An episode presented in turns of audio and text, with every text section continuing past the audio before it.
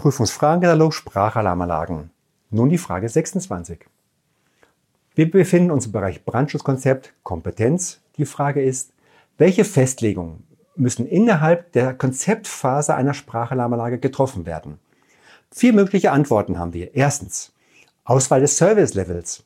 Zweitens, Festlegung der zum Einsatz kommenden Lautsprecher. Drittens, Sicherheitsstufe. Viertens, Sicherheitsklassen. Was ist deine Meinung? Unsere Meinung ist drittens Sicherheitsstufe. Dankeschön.